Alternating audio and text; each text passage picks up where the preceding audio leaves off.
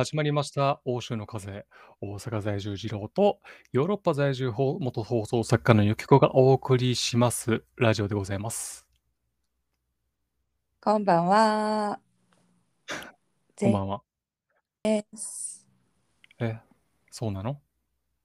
どうしあたの？のーさ、だいうん、なんか幼稚園児に話しかけるお母さんみたいに聞くのやめてよ。どうしたの とりあえずこう聞いてあげればいいんでしょみたいな。ちょっとやめてよ。教えて教えて。どうしたの？あ、やだな。なんかお母さんを思い出した今うん。あのさ、うん。ダイエットをしてるんだけど、あの、してる、もうダイエットに関しては何年ぐらいずっと、20年ぐらいもずっとやってるんだけど、うんあの、パーソナルトをがついてた今まで。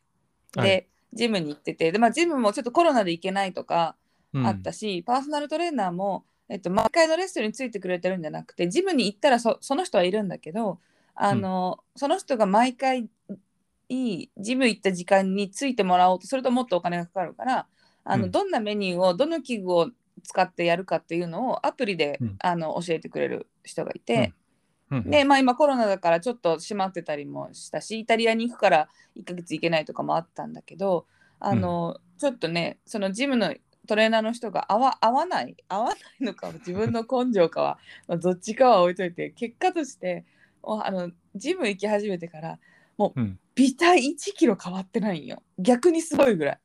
あーキープ？ずっとキープしてんねや。キー。プ。あの体型1キロ増減をずっと繰り返してる。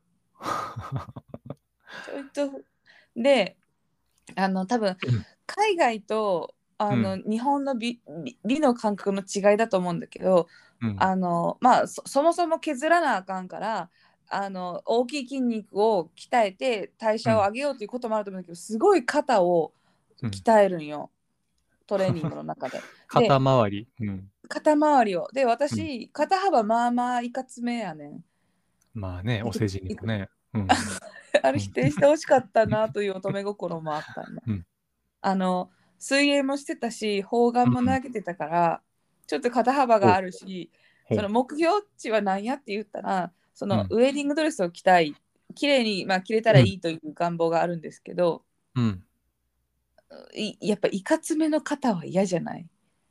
で、ちょっとね、フォルムがね。んうんフォルムがさ、うん。でそうそうだからちょっと肩は本当に鍛えないようにしたいんですって言ってもずっと肩,、肩の筋トレが外れなくてうん。であのえっ、と家でちょっと1ヶ月あのイタリア行ったりなんかするから1ヶ月もジムに行かないからあの、うん在宅でできる筋トレでお願いしますって言ってもなんか1日のメニューの8個分ぐらいの4つぐらいがもう器具めっちゃいるやつもうマシーン使うやつだったんよ。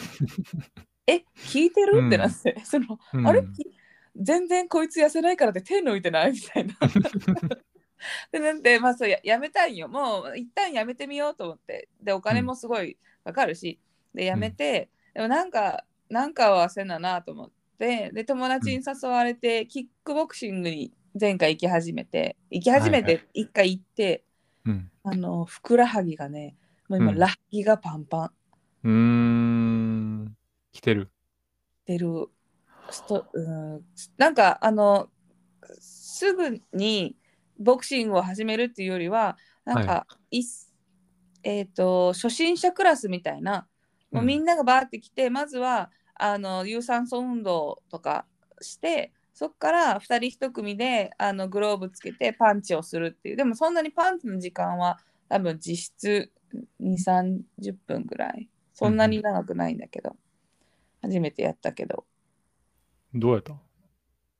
なんかねうーんストレス発散殴るってストレス発散かなって思うほどなんかストレスは全然むしろこう上手に殴れないというストレスとうん。あの受ける方あるじゃん。あ、このあのママットをさ腕につけはいはい。て受ける方、はい。受ける方の方が筋肉使ってねしんどかった。えなんかー。うん。うん。それまだ1回、い一週間ぐらい？えっと週に2回あるんだけど、うん。あのー来週からイタリアに行くから行けないんよ、来週から。あら。そう、だから一回行ってみて。ほんといつ痩せるんだろうね。いやー、まあさ、前の トレーナーとか、もうここからなのにとか思ってるかもしれへんし、逆にやで、うん。逆に考えると、うん。キープ、体型をキープしてたわけやね、体重は。うん。そこの前のところやったら。うん。うん。たら、逆にある程度痩せた後やったら通いがいあるかもね。リバウンドとかを防いでくれるんやったら。ああ、そうかもね。うん。にしても、肩な。すいらんとこやねそういうとこちゃうねんて。カスタマーレビュー聞けやって。な、ちゃんと。ちょっとそう、日本の、日本人の体型のこう理想とされる写真見せたろうかなと思って。ここれやね。かわいいの。この、この華奢さ。華奢さが欲しいんです。いや、でも、上腕二頭筋いらないんです。どうなの？向こうの美的感覚でも、その肩幅のでかいって、え、それ標準なん。そういうわけでもないでしょ。いや、そういうわけでもないけど、まあ、うん。なんか、わからない自分の感覚的に、うん。これだという一個の、なんていう、細い華奢っていうよりは、うん。やっぱり S, S 字なんていうんだろうな、ウエストがあってお尻が大きくて、うん細いというよりは健康的っていう方が、うん多分魅力的なんじゃないかな。うーん。むっちりとかじゃないけど、なんていうんだろうね、ほ細すぎずメリハリがあるっていう。えだから肩幅ってメリハリの目の部分なんじゃない？なんかこ。う、メリハリの目っていうとこだから。ちょっとね、逆八の字は微妙かもしれへんけど、えちなみにさ、そのトレーナーは男性、男性男性。あー私の周りの人はみんなその人に教えてもらって、その人の趣味が出てんのかもしれへんね、そこに。ああ、なるほど、そういうことか。わあ、これフィアンセからしたらさ、結構屈辱やな。自いや、でも、その、女を。全然そこにたどり着いてないから、その仕上がっちゃったらそら嫌かもしれないよ。その仕上がってないから全然さ、ちょっと食いしばるよな。全自分然のお女のなんか肉体をこう、肩幅、肩幅をしトレーナーの。そうそうでも、なんか。うんあのき木彫りでほ美しいきなんか体を掘っていく作業としたらまだ丸太のままやから大丈夫、なんか掘りがいしかないからその素辺体、まだ、まだ素体。全然あの木の皮はまだバリバリついてる、うん。まあそれを剥がしましょうみたいなとこから。あ、そのレベルなんや。間に合うかこれ。ねなんか 間に合う。かな8月末まで、ちょっとし、うん。ん。まあまあということでえっ、と、えっ、とねあの前回ビーフジャーキー人生のビーフジャーキーの話したじゃない？はいはい。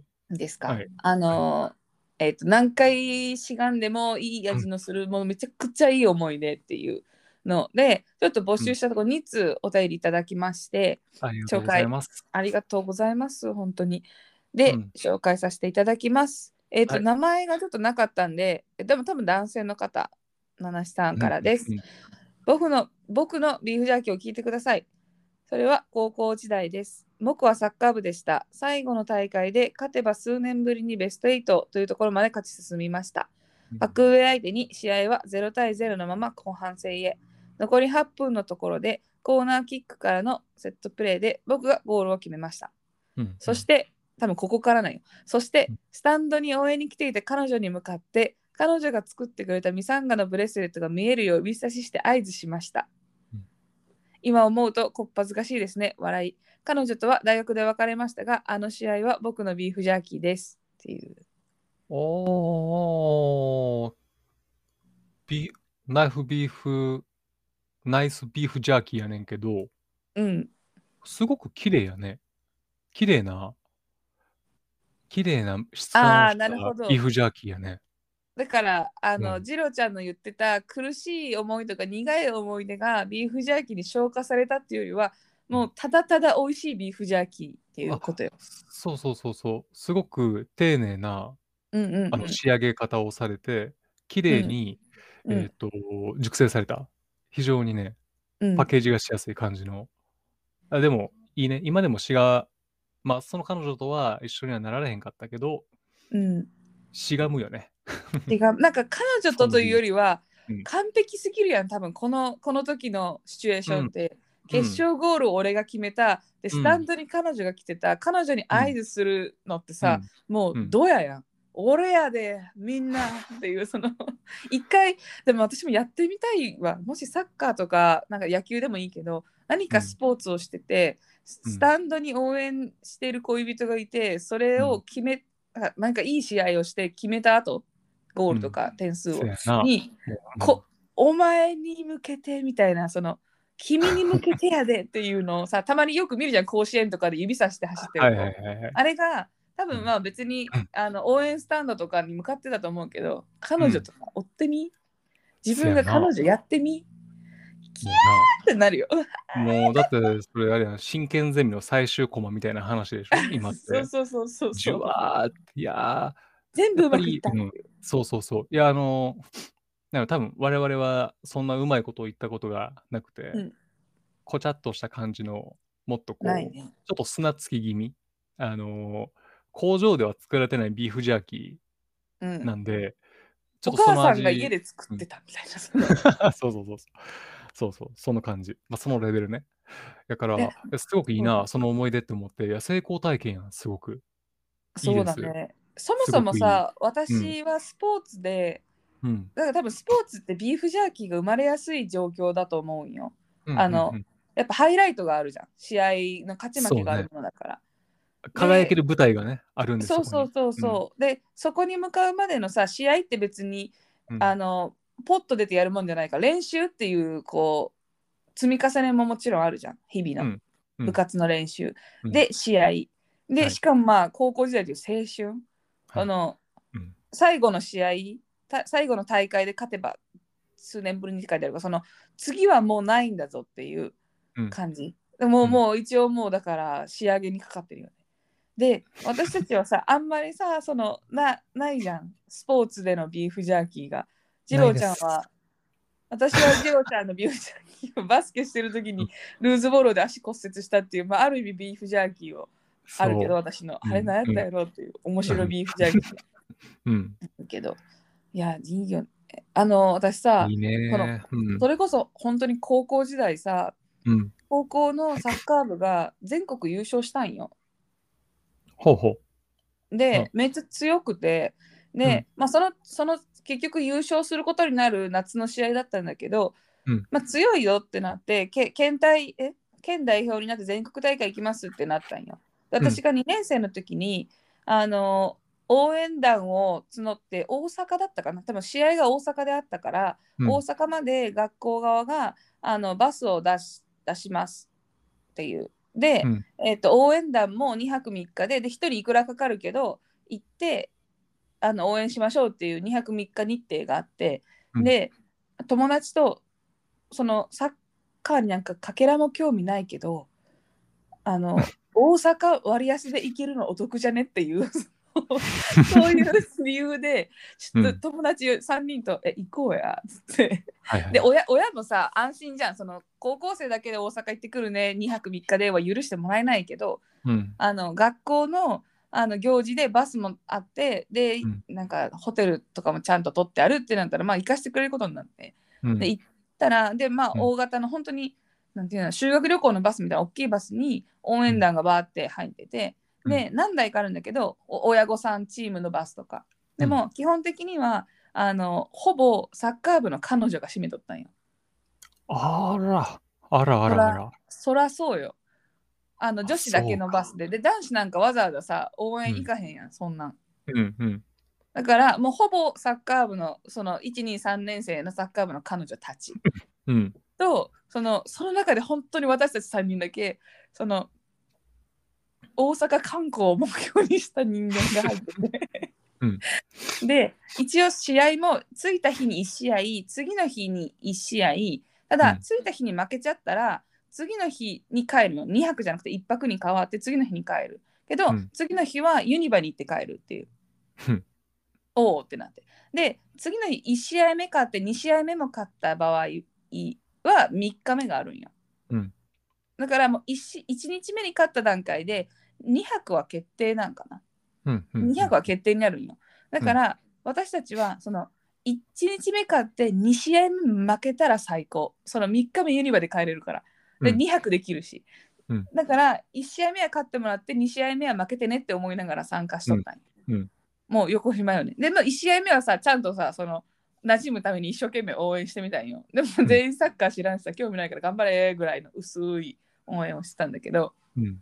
あの彼女たちはさすごい気合が入ってるじゃん。それこそこの送ってくれた方じゃないけど、うん。あのなんかミサンガとか多分なんかいろいろ作っとるぐらいそりゃそうやで。自分の男がさ、フィールドでぶつしかもかり合ってんだ全国大会で。そうそうそでその私仲良かったよその先輩たちとう一個上の、はいはい。なんか、うん。あの気さくな人たちだったから一緒に仲良くなって、私絵がううまいうまかったというかで、あのねハートの形の中に人の名前を漢字で入れるっていうのをしとったんや。う。うん。なんて言ったらいいのかななんか例えば真央と、えっと、和也だったら漢字をハートの中で和也っていう漢字と真央を一緒に書いてでうんそれが、えっと旗から見たらちゃんとハートの形になってるっていううんうんうん。のをやっとったんだけどその彼女たちが私にも書いて状態になってその ずっと試合までのなんかこう待機時間とか移動時間とかを、あの先輩の綺麗な素肌の頬にその先輩の彼氏の名前と先輩の名前をこう書いていくっていうなんか変なペインターにずっとなってて。ずっとそれをさせられてて。で1日目勝ったよ。で勝っうん。たやったーってなって、であのゆきちゃんありがとう。めっちゃいい。このペイントってみんな写真撮ってて。私抜きでね、それはだって私書いてないし。で次の日にあの勝ったら3日目も応援になってまうから、うん。もう負けてくれって思いながら試合に参加したんよ。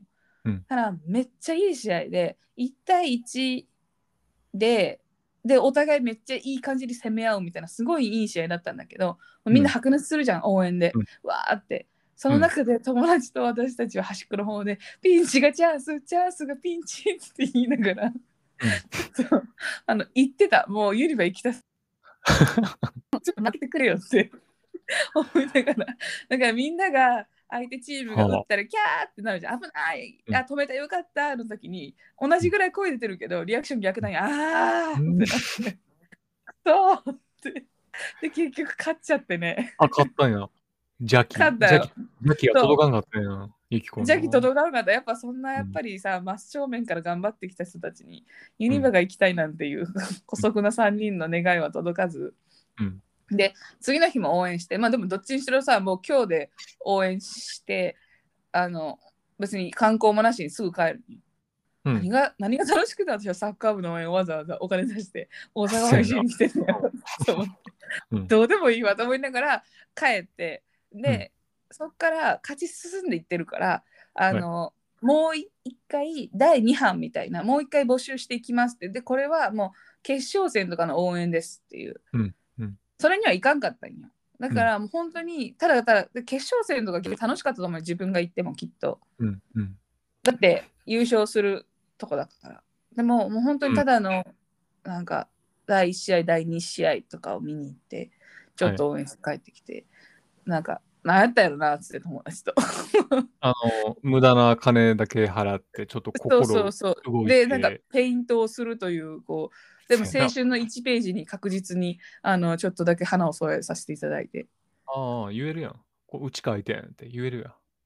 そう。でそっからねなんかあのユキが描いたあのハートの、えー、と模様でカップルであれを描いてもらうと別れないっていう変なジンクスが生まれて 知らんけどそんなの。だからその同じ学年の子とかがプリクラ帳とか持ってきてこれに書いてくんない？みたいな。なんかめっちゃ受け負ったけど、ゆきこ、ちょっとあれちゃう、うん、もうラブエネルギーをちょっと出しすぎてさ、己あがら、己のゲージがゼロになってんじゃん。そうそう。あ上げすぎた人に。なんか多分、うあの時。やっぱ人生でうん。あると思うで、量って。絶対量が。ああ運運もあるしね、運もあるし あのラブ量も決まってるんだろうねまあ、でも、にしては暴れだな。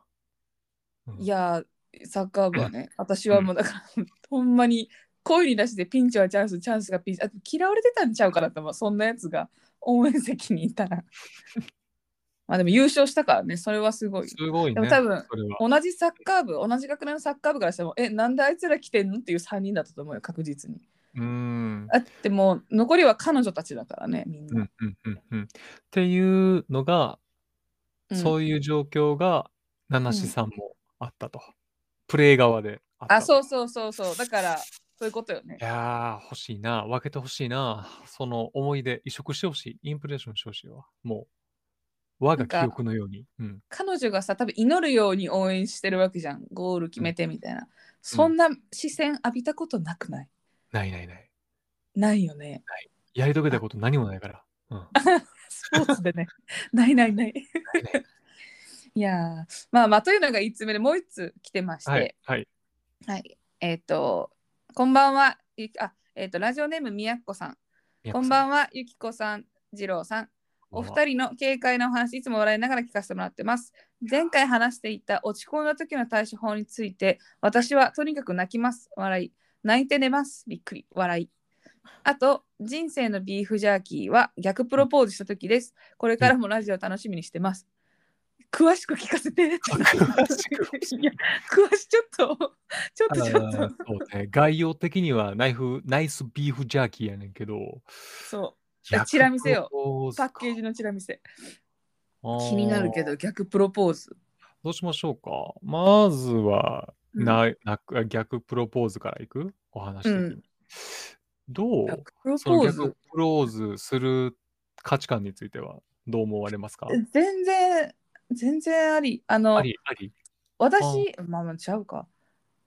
私の場合の話をしていい、はい。まあ、そそんな話しかしてないんだけど私の場合の話をするラジオなんだけど、あの今回結婚が決まったんだけどもともとうん。日本に住んでた時に、えっと結婚の話はもう出とったんよ。結婚するんだったらどうしようっていう。でも一回も同棲してないまま結婚は決めれないから、うん。同棲する必要があるよねって。でも仕事彼の仕事的にも日本に来てっていうことができないからあじゃあ私がこっちの仕事を辞めてマルタに移住しますよってなって来たんよ、だからもう結婚のなんか激アツ結婚うん激アツ状態みたいな一応。うん。ただこっからフォンって落ちる可能性もあるからあの、うん。一応激アツ大当たり激アツ状態だけどまあちょっと様子を見てみましょうってなってでまあ同棲してみて何の問題もなくもう結婚証のの感じだったんだけど、うん。イタリアはあの結婚するには書類をこうなんていうの婚姻届を出すには結婚式の日時が決まってないとダメなんよ。はあ、シビアやな。そう。まあもともとキリスト教が多いから離婚がしづらいっていう歴史的な話もあって、まあ、今は離婚できるんだけど、だから結婚に対してちょっと慎慎重というか手順がやっぱり日本よりは多くて、うん、で、えっと結婚式の日時が決まってないといけない、うん、で、えっとその後結婚しますよっていう2人の書類が揃ったらそれを県庁区役所に告示して、この2人の結婚に意義がある人はいますかっていうなんかそういう期間があってでそれが OK だよってなったら結婚式を持って結婚になるんよ。結婚式の時になんか書類をしてそれが結婚ってなるんだけど。えー、すごいね。なんか儀式的やね。そうだね。うん。だからそあでももちろん結婚式もあのなんて言うんだろう。こうなんか区役所とかでやってる簡易的な本当ウェディングドレス着なくてもよくて誓いますみたいなそういうのだけやったら OK っていうやり方もあるからあの毎回別に日本のような結婚式が行われてるわけじゃないんだけど、そういうシステムがあというかシステムというか流れだから、うん。結婚式をするってなるとじゃあココロナもコロナだったし2020年2021年はずっと、うんうん。どどうするってなって。うん。で、あのー彼の実家が結婚式場をやってるからもう結婚式って言ったら簡易的なもんじゃなくて、もう大きくこの家でやりますっていう感じだったんよ。うん。でなるとまあ日本から親呼んでなんか呼んでなんか呼んでとかなるとでコロナだし当分もやもやっとしてて、うん。で、まあ、別にそれでよかったんだけどふとある日あれ？これいつ決まんねんってなってその結婚が。別にいつかするもんだろうからこの流れだとええけどうん。これしまいには35なってまうよってなって いいけどいいけどそのその後になんかできたら子供が欲しいなとかっていう計算で言うとうんまあそのすぐできるかもわかんないしできるからだかわかんないからうん。早めの方がいいに越したことないや30過ぎて。はい。そうです。ってなってある日そうテレビ見ながら「えちょちょっとあのさ」っつって「エル結婚式いつすんの?」って私が言って、うんちょっとそろそろ逆算したらさ来年まあ去年の話ね来年注入した方がええんちゃう？みたいな。うんうん。で「あうんそう思うわ」みたいな。うん、じゃなくてちょっと具体的に決めた方がいいねこれ っていう感じで冷たいやん。あうんのそうそうちょっと詰めて であのイタリアに遊びに行った時に、うんえっと結婚式場彼の実家がもう結婚式場だからなんかもう予約埋まっとんよ。うん。でなんとなくこう日本の人が来てくれそうな日程とかまあコロナわかんないけど、うんで選んじゃあこの日ねっつって式場だけ先に押さえて謎に。うん。でっていうのが結構、まあ、彼的には実は陰でそのプロポーズについて動いてたんだけどその指輪の準備とかコロナでちょっと遅くなっちゃってたからみたいなでも感覚的にはプロポーズされたっていうよりは先に私がそう先手を打ったみたいな感じだった。そうやね。抑えにいってる感じはあるよね。あのー首をねこグッて「おいお前さ」つって。この ブッキングこれで大丈夫？みたいな。そうそうそうそう。これで予約予約するよ？みたいな。えやるっていう感じで行った結果、まあでも、それって、まあある程度結婚が前提の話で、雰囲気で進んあってそうだね。感じやそうそうそう。もうだからほほぼほぼ決まってたことについてのうんプロポーズだから、あこの俺ら、まあ、平成う生まれでさ、ドラマとか見てたら、そうそう、宮古さんみたいな感じで言うとさ、その恋愛でこううん、意を決したプロポーズって、あんまり現実ってないんかなって思ってて、実は。あほぼ安牌で行くっていう。ほぼ行ける状態で行くってこと？そう。いや、この宮古さんの場合はどうやったんやろうと思って。いやどうやったらやろな。もしそうそうそうそう。ディテールをねえなけれ、ば、そう。うん、詳細をくださいっていう、どのタイミングで、どういう状況で、うん。それを言ったんだろうみたいな。そうだね。どどれくらいその結婚に対してお互いの意思疎通が取れてた段階なのかっていうのもあるよね。そう。全然男性側がそれを意識してなかった、うん。あの、博打で行って、うん。プロポーズ成功したのかとか、あっちょいいけどなそんなんドキドキやんね。ああああいうのもあるくない？なんかあのえっ、と結婚するか別れるかだよっていう女性がそういうパターンってなんか聞いたことあるな。ああ、そっかそっかそっか。そうなのなんか。な長々付き合ってるから、うん。もうおどうすんの？って。あんたこれどうすんの？っていう。まあまあちょっとこれはね待ちましょう。待ち宮古さん。そうちょっと逆プロポーズは周りでやった人行ったことないから会ったことないからぜひぜひちょっとお便りいただけたらなとはい。思います。あ、そっか。しかもこれって、うん、逆プロポーズをしましたっていうだけで終わってるんかな？そうだメッセーね。ジっえ？て。そうだね。え？これ、あれよ、ゆっこちゃん。状況によっては、もううんとびきりのビーフジャーキーの可能性がある。あうんるあるね。ああスパイス効いてんなってなる。ねえお待ちしておりますので。お待ちしております。で、えーとでさ、そうそう、はいその宮古さんがね、そのうん落ち込んだ時の対象はとにかく泣きますって言ってて、で泣くのもちょっとわかるやん。めっちゃ泣いたらすっきりするっていうの。そうそう、その感覚が分かってるから、泣きに行くときは確かにある。あるね、うんあるね。むちゃくちゃ気持ちいいよな、あれな。わーって、すっきりって。あとさ、あの、めっちゃ、しめっちゃ泣いたことがあって、声を当てて家で泣いたことがあって、結構まあ結構泣いてるから泣いてるよな。俺、よう聞くで。うん、電話でよう泣くからね、あなたは。そうそうう、んあの、えっとね、ちょっとこれ説明しないと難しいから、簡単に説明すると状況ね。はいえっと、大阪に住んでた時に、はいすごく親友ぐらい仲いい1個上の女の先輩がいて、うん。ね、もう本当に大好きだったんよ。で、向こうもちょっと大好きなのが多かった。もう超仲良しだったんだけど、その時、うん私がそのマッチングアプリでやった男の子のことが、ちょっと、ちょっと好き寄りの気になるみたいな、気になる程度の時に、うん。あの、まあもう、もう、もうなんか、やることやっちゃっててみたいな感じだったんだけど、話が早いから。で、なんかそんな話をしててで、うん。それをもうもちろん相談もしとったんよその先輩には。うん。女性のね。でその女性の先輩が今日うちに泊まるってなってたから、一回飲みに行こうよって言ってで時間なんか普通に喋ってた時に「えその子呼んでみようや」ってその先輩が言ってくれて。うん。ねなんか一人でいる時よりはさ誰かといた時気が大きくなって「えちょっとちょっとなんか連絡してみますわ」みたいななって 連絡したらその彼も来ることになったよ。でそれで3人で飲もうってなったんだけど、その先輩がまあモテる人で男性の、なんて言うんだろうと喋る時に本当に可愛らしいんよ。でそのスイッチが入る人というか、うんまあまあだから女性の友達があんまり多くはなかった人なんだけど、うんでもそれも私は好きだったのそういうところが。ただ、うん。それを自分に向けてされた時にそのショックすぎてだから私が好意を持っている人を呼びました。でその好意を持っている人を私が品定めしたるわって言ってたけどめちゃくちゃ、なんて言うんだろう。色目を使い出すというかあら。目の前で。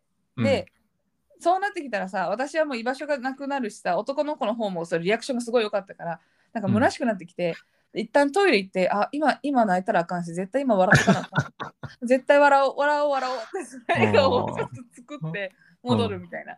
うんでなんかえっ、と彼がトイレ行ってる間にうん。店員さんとも仲いいお店だったから店員、でも私は店員さんにプライベートな話したくないよあんまり。うん。でも、なんか店員さんとその女の先輩が、めっちゃいい子や、あの子、みたいな。もううちら、お店の奥行っとくから、もう2人でいい感じになっときっていうのを店員さんと2人で言われたときに、うんなんかすごいショックで、うん。なんでこの人は仲いいのに、そういうことをするんだろうって嫌がるの分かるやんって思っちゃったんよ、その人に対して。うん。うん。でも、その人は今日女の先輩は泊まりに来るから、私の家に。うんで。その後変な空気のまま。で、うん酔っ払って記憶ないかなと思ったらちゃんと覚えてるし、そのことも。うん。うん。ですっごい変な空気のまま家でずっと「早く帰ってくれないかな」って思ったのが。で次の日に「じゃあね」っつって、でちょっと変な空気のまま帰って行った時に、ううんん、なんか男の子のことはもうちょっと友達一人亡くした感うん。の方にすごいショックででめっちゃ号泣してもうたよその後多分まあその前日の夜から笑わなきゃみたいな自分含めてのストレスとうん。あこんなに仲良かった人がいざとなったら男の方を取ったみたいなショックさみたいな、うん。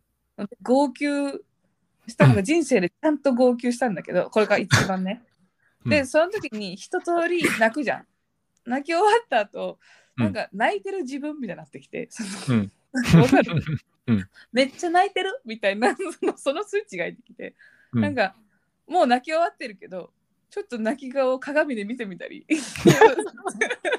いや元気やんってなって私大丈夫やんでなったんだけど。私を見つめる私があるからさ。えそうそうそういるからうん。泣いてんなーな自分、いやーでもそれ、泣く理由にしては結構いいね。うんうん。いい理由やね。わーって。ほんでねこっからね、はい。あの頭おかしいんだけど。はあ の目がパンパンになるじゃん泣いたら。ではい。こすっちゃってたし、で、目がパンパンなままもうもう目元だけメイクせずにその後3時間後に会議に行ったんよテレビのね、うん。1個の番組の。うん。でなんかまあ会議ってあのテレビの会議でどんなもんかって結構アイドリングトークみたいなのがあったりとか、うん。あのなんていうのかな結構和気あいあいと進むんよ。やっぱ面白いもん考えようだからすごいなんかこう全然雑談するし作家さんとか全然ボケるし多少ね、そのうんなんかギャグとかはしないけどちょっとこう、なんかみんな面白く話そうみたいな時に、うん私がちょっとまあ企画のプレゼンをしてたら一番上の先輩が「いやお前今日目どうして?」みたいな。いや、目パンパンやがなって言われたんよまずうん。お前目パンパンやがな。話入ってけえへんわって言われて。うんうんで、で、あってなって。その時はもうさ、仕事のプレゼンをするっていうのだったら気を一応保てたけど、やっぱりショックなことがあるから、まだ喉の奥は ってななりかけた。わかるはい 喉の奥にまだな涙のマグマが溜まってる状態になってるから、ってなりかねないけど、あ、うんちょっと泣いちゃって昨日みたいなことを言ったんよ。でその先輩は先輩先輩っていうかまあまあ大御所の先輩はなんか映画とか見たんかなって思ったんだって。うん。でなんでないでんっつって聞かれたから ちょ話さなあかんけどで冗談で返せる余裕がなかったよその時。だから、昨日す嫌いだな会議でうん。号泣して、うわうわうわってなる。でもこの時間みたいな、うん。もうねみんな爆笑 いやー、いい、いい、職場やん。笑ってくれて。そう。でそこのね。会議に、そのうん。自分の直属の上司だから師匠がいて、うん。師匠に関しては泣いてる私写真撮ってたわムービーと。でそれはそういう優しいいじりだったんよ。そのそうね。号泣し始めてみんなが「ええ？ってなったらなるから「え何泣いてんねん会議やぞ」みたいな。なんかみんなめっちゃ笑ってて。うん。ででもその中でやっぱり女性のディレクターさんだけは全然笑ってなくてもかわいそうが勝ってて私のとこまで来てティッシュくれて涙拭いて。でなんだけどいやうんまずさ会議で泣いたらあかんやん まあな。まあな。しかもその恋愛のことで泣いたらあかんやんうん。恋愛というか、なんか恋愛というか人まあまあ。間関係関係ない、仕事と関係ない、こっちゃこっちゃした恋愛そうそうそうねそう、知ったこっちゃねえわっていうみんなね。仕事してくれよって話じゃん、うん。もう大号泣して。ああ、でも、すっきりした、やっぱり。すっきりしたしまあうん。その、なんだろうな悲しかったけどうん。あいつ会議で失恋して泣いてたからなっていうまあ失恋というか説明する時にさ自分でも整理ができたんだけどちょっと好きな人と友達が一緒に飲みに行ったら友達の方といい感じになったんですっていうことなんや。一言で言うとね。うん。そうでそれそううん。そうなってあいつ泣いたからなってなんか他のさ会議でも言われたりさあいつ泣いてたんですよ。なんかそそんなに言いふらすとかじゃないけど、同じ事務所内だったらこうめっちゃ泣いたって聞きましたけど大丈夫っすか？笑いみたいな感じでみんなにいじられるみたいな、なんかうそうしてくれたことでなんて言うんだろう。消化できたな。悲しかったままじゃなかったけど。そうやな。いや、にしても、うん。ようよう考えたら、そのじ事実って結構えぐいよな。好きやった男の子がいて、うん、信用してた先輩が、その子に思いっきりメス出していくっていう。あそうメス出していくやなえーなんでそんなことすんの？そして泊まりに来んの？うちってなった時さ、きついな。いや、ゆきこ、うん泣いていいで。いや今は全く大丈夫です 泣いていいで。今思うとそんななんか、あのそんなに大した男の人でも言い方あれだけど大した人でもなかったし、そそれよりもはいはい。はい。そっちを取ってこのなんかもうじすごい長いことすごい仲良かった関係がなくなっちゃったんだの方がショックだったけど、ちなみに今も連絡は、まあ、取ってない感じなんかな？女性の方とはもう取ってないな。なるほど。うんうん。そうは初めてなんかずっと仲いい人がこんな風に疎遠になるのは初めてだったけど、うんまあまあまあまあまああーでも、え、それが何歳ぐらいの時やったっけ？それがね27いやいい大人がさだから会議でさうん。会議で好きな人がなったらあかんやん。いや、でもさ、うん結構こう、今って俺らまあ32やんか。うんうん。年齢重ねていったらこう、涙もろくなってきてない？涙もろくなってる。うん。泣いたもんね。俺も、先、ん？去年泣いたわ。泣きに行った。あ、これ、な、泣いてもいいやつやと思って。泣いて、うんうんうん気持ちよかったね。泣いた後は。泣きに行った。うん、そう。いや、そのね、うん嫁さんがね、うんあのー ちょっと感情的にブレてる時があって、うんで、急にこっち来て、うんああ、もう、なんか、こんな、こう、願いも叶えられへん。ずっと、え変な、こんな貧乏な生活をしていくんやって、なんか、そんな感じのノリのことを急に言ってきて、え、待って待ってって。別に今、そんなさ、うん。あの、ん全然そのお金にめっちゃ困ってるわけでもなく、うんあの、順調に資産形成とかもやって、で、そういう勉強もうん。して、うん。こうやっていこうっていう、あの、うんちゃんと働いてるしね2人とも。そうそうそう、2馬力でやって、で、将来こういう感じでやっていこうっていう話を散々してたうんねんけど、やっぱそういう感情のブレってのがあるわけですよね。うんうんうん。そうで、うわーって来て、なんか、なんでそんなこと言うんやろって俺になってん。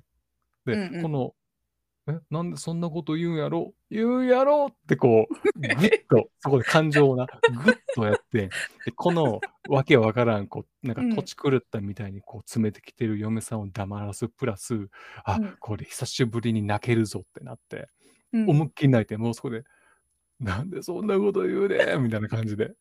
私ジロちゃんのうん。そんな一面マジで知らないわ。今までお前、もう俺俺らやってきたこと無駄やったんか。あんだけ式やってさ、みんなに来てもらって、うん一緒にやったのお前、これ無駄やったんか？って思いっきり言ってん。うん。ほんじゃもう向こうが、あ、ごめんごめんごめんごめん。なって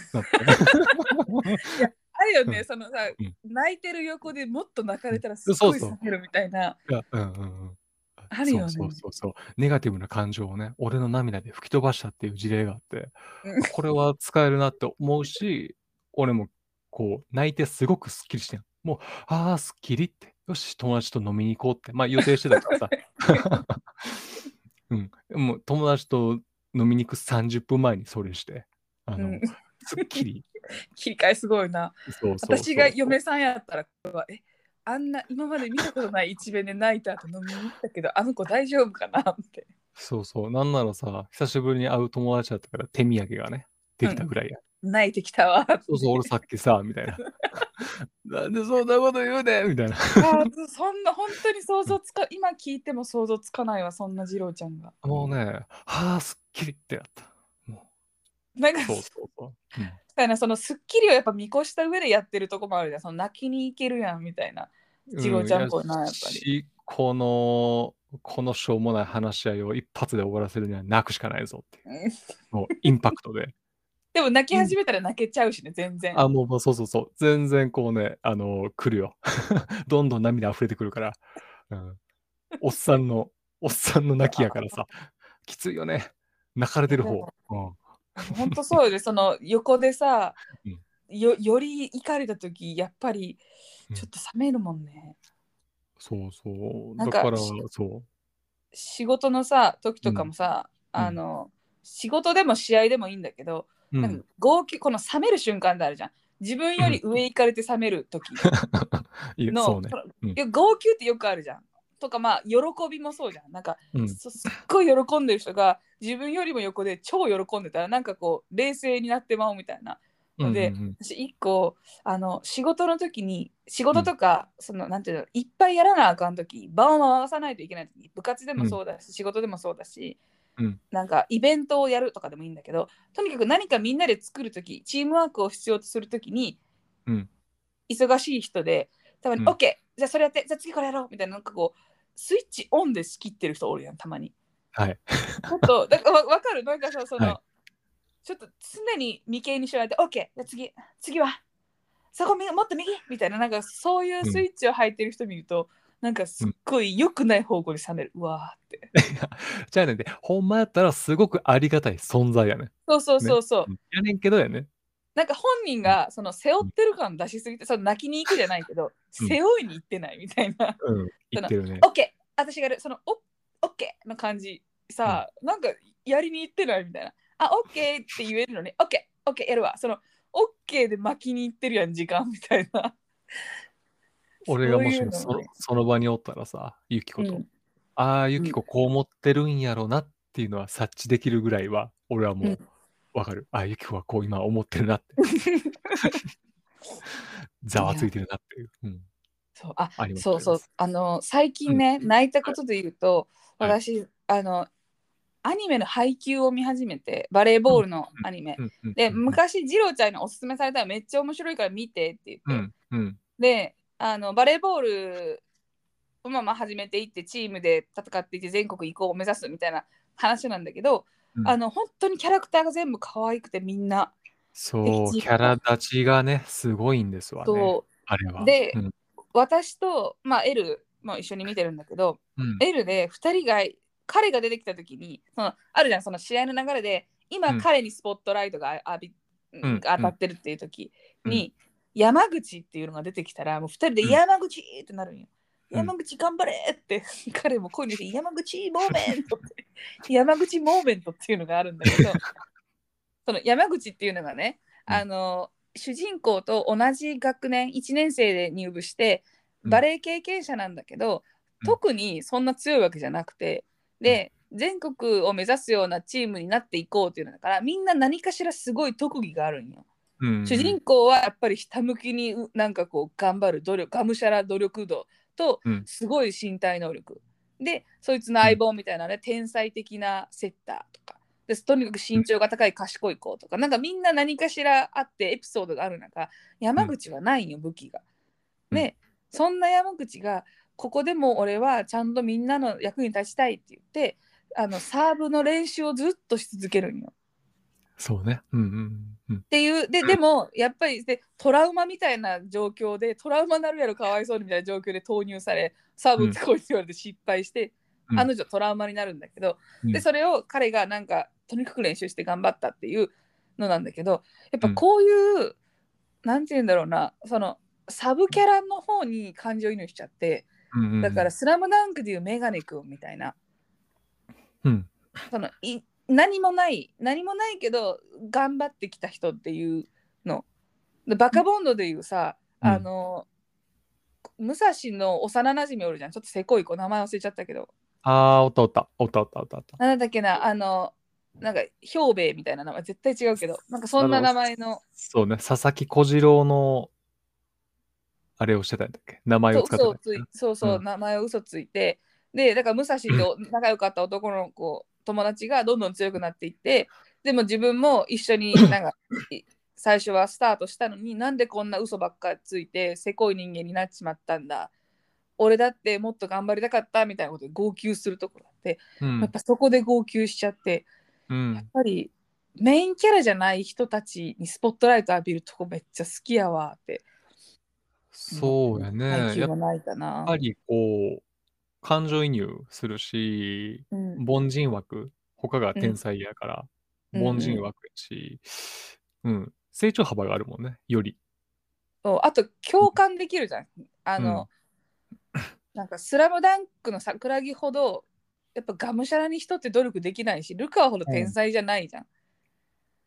でも、うんうんうん。あのなんかいていいんだよというかそそれにスポットライトをああ当ててくれる。うんから自分の延長上の人がじ自分のカテゴリーの人がこうスポットライト浴びると共感度もあるしそこのなんか、自分は何もないって思いながら練習をしなきゃいけない感情とかの、うん。うん。よりねよくてねすごい。配球面白いわ。背景面白いね、あれね。あれは良いですよ。良い作品やね。えっ、と今そうそうアニメネットフリックスでも見れる？見れないか。アマゾンプライムか。ああ、俺はネットフリで見たかな。今ってどうなってんねん。えもうほんまに見てほしい。えあとほんまに可愛いよね。ほんまに可愛いよ。もう毎回言うわみんな可愛いって。そうやね。あれ、だから出場高校がいろいろあるじゃない。うんうんうん。もうキャラ立ちしすぎてさ、どこの高校を主人公にしてもい作品できるなっていう感じもするし、実際そういうスピンオフ、外伝みたいなのとかもあるよね。主人公のカラスのが出てこないやつもあったような気がする。うん、そう。みんな主人公。そう。可愛いし。いやほんま可愛い。もう可愛いのがいいわ。あれね。あと、まあでも、一つ言うなら、回想シーンがめちゃくちゃ多いから、こう、うん。そのスパイクを打つ、打つまで、までのね、つなげるまで、回想がファッと入って、うん、ああ、これ回想終わった瞬間に勝負決まるやつやなっていう。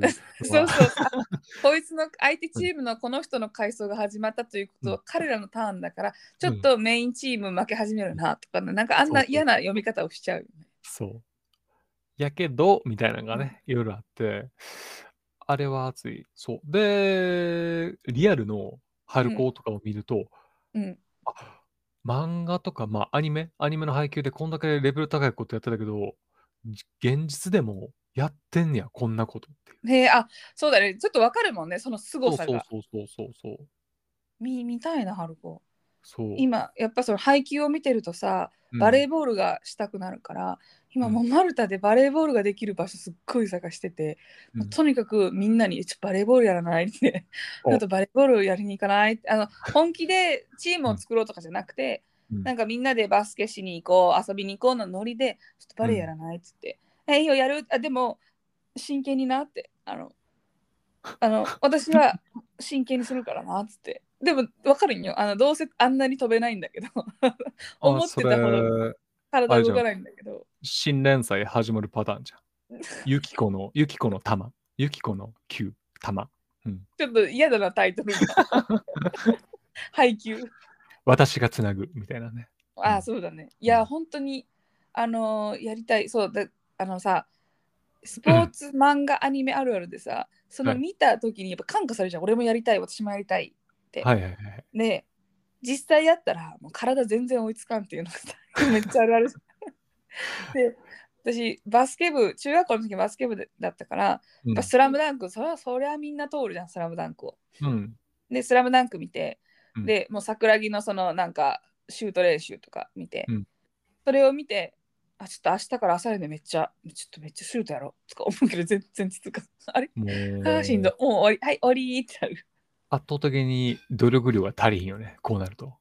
そうやっぱりさ漫画とかアニメとか映画でもだけどさ、人が成長するところってさ、もうただただ練習練習練習やん。そうやね、スポーツ系とかは特に。ん。そうそう、とにかく続けて続けて、だからロッキーで言うててんてんてんてんてんのあの曲で集約されるところが一番の肝じゃん、人って多分。うん。うん。でも、一番しんどいし、一番、一番、なんて言うんだろう、全部を成し遂げれる理由はこのこの部分なのに、やっぱ見ててさ、映えないじゃん。その派手でもないし、地味、走り込んだり、腹筋したり、ジャンプしたり、ずっと同じことするから、それはタタンタンのあの BGM ではしょられちゃうんだけど、うんやっぱりね、人生あそこを漫画みたいにはしょっちゃダメよってなる。ああ、そうそうそうそうそう。そういうのね、よそうくなくて、あ、そう。で、それにちょっと近いやつで言うと、最近あの、うんブルーピリオドっていうアニメを見たんですよ。うんうんうん。12話。ああ、あの、美大えっ、と、美大に行くやつ。そうそう、東京芸大を目指すやつなんやけど、あれもね、こう、もちろん練習量もあるんやけど、こう気づきの瞬間、主人公うんうんが、ファーって、ああ、これか、みたいなうんうん、うん。シーンがあるんよ。それを、リアルの俺らもあると思ってやらん方がいいよねって思った。そうそう、もう練習してこそ。そうそうそうそう。もうジンマシン作りながら、めちゃくちゃ書いて、もう、目も痛めながらやった先に、そうそうそうそうそう。そんなね、クイックにね、ピカーンみたいな。うわ、これかーって感じでは、ないでっていう。ないないない。そうそうそうそう。あれはね誤解させるよ。うん。話がね、ずれんねんけど、はいはい。作家時代に、あの、まあ、台本を書かなあかんときに、うん。なんか台本合わせっていうのをするんよ。うん。で、その時はなんかこう、なんて言うんだろう、ちょっと台本みたいな、だからロケでもなくて、ちょっと映像にして、コント風になんかその時代を入れていくみたいな、なんかそういうやつだったんだけど、で、ディレクターとこんな感じで進みましょうかっつって、なんかして、構成とかを軽く決めて、じゃあこれで台本書きますわっつって。で、うんまあ大体忙しいから台本なんてもう本当何日も書けれないんよ。もうこの日の夜からやる、やるみたいな感じでうん。うん。取り掛かった時に夜中の変なスイッチ入って、あれ、うんちょっと今まで構成してきたよりもこっちの方がいいんじゃねと思って、うん違う書き方でバーって書いたんや。うんで、送ったら、いや、元のやつお願いしますってなって、だよね。失敗したよ。ひらめき、ひらめき。こういうことかって。で、私がやるべきのはこれだ、みたいな。うん。それを作家の友達というか同じ事務所にいる一番仲いい人に「えこういうことあって、あるなそれ」ってなって「いやそりゃそうやんな」ってそのうん何回も時間かけて構成こうしましょうってやったやつに思いつきが勝つわけないからなって。でそ真理やな。うん。そう勝つ時もあるよ勝つ時もあるけど、うんことうんこういう系統のやつはないと思って ちょっと直しますってなった 無駄に時間かかってやんのただまあね、アニメとか漫画の場合は、それがさ、より良いものとか、うんチャンスを、いや、失敗をチャンスに変えるというか、うんうん、うん。で、そういうのがあるけど、現実は非常やね、そこは。そうよね。いや、やっうぱ、ん。そうよね。積み重ね、やっぱ、タタンタンタタンタンの部分を積み込まないとね、人は。そうやね。天才も、天才って、俺らからは見えてるかもしれへんけど、それぞれの地獄があるっていうのがね、前提やからね、ああいうのは。ね。いや、そうだね。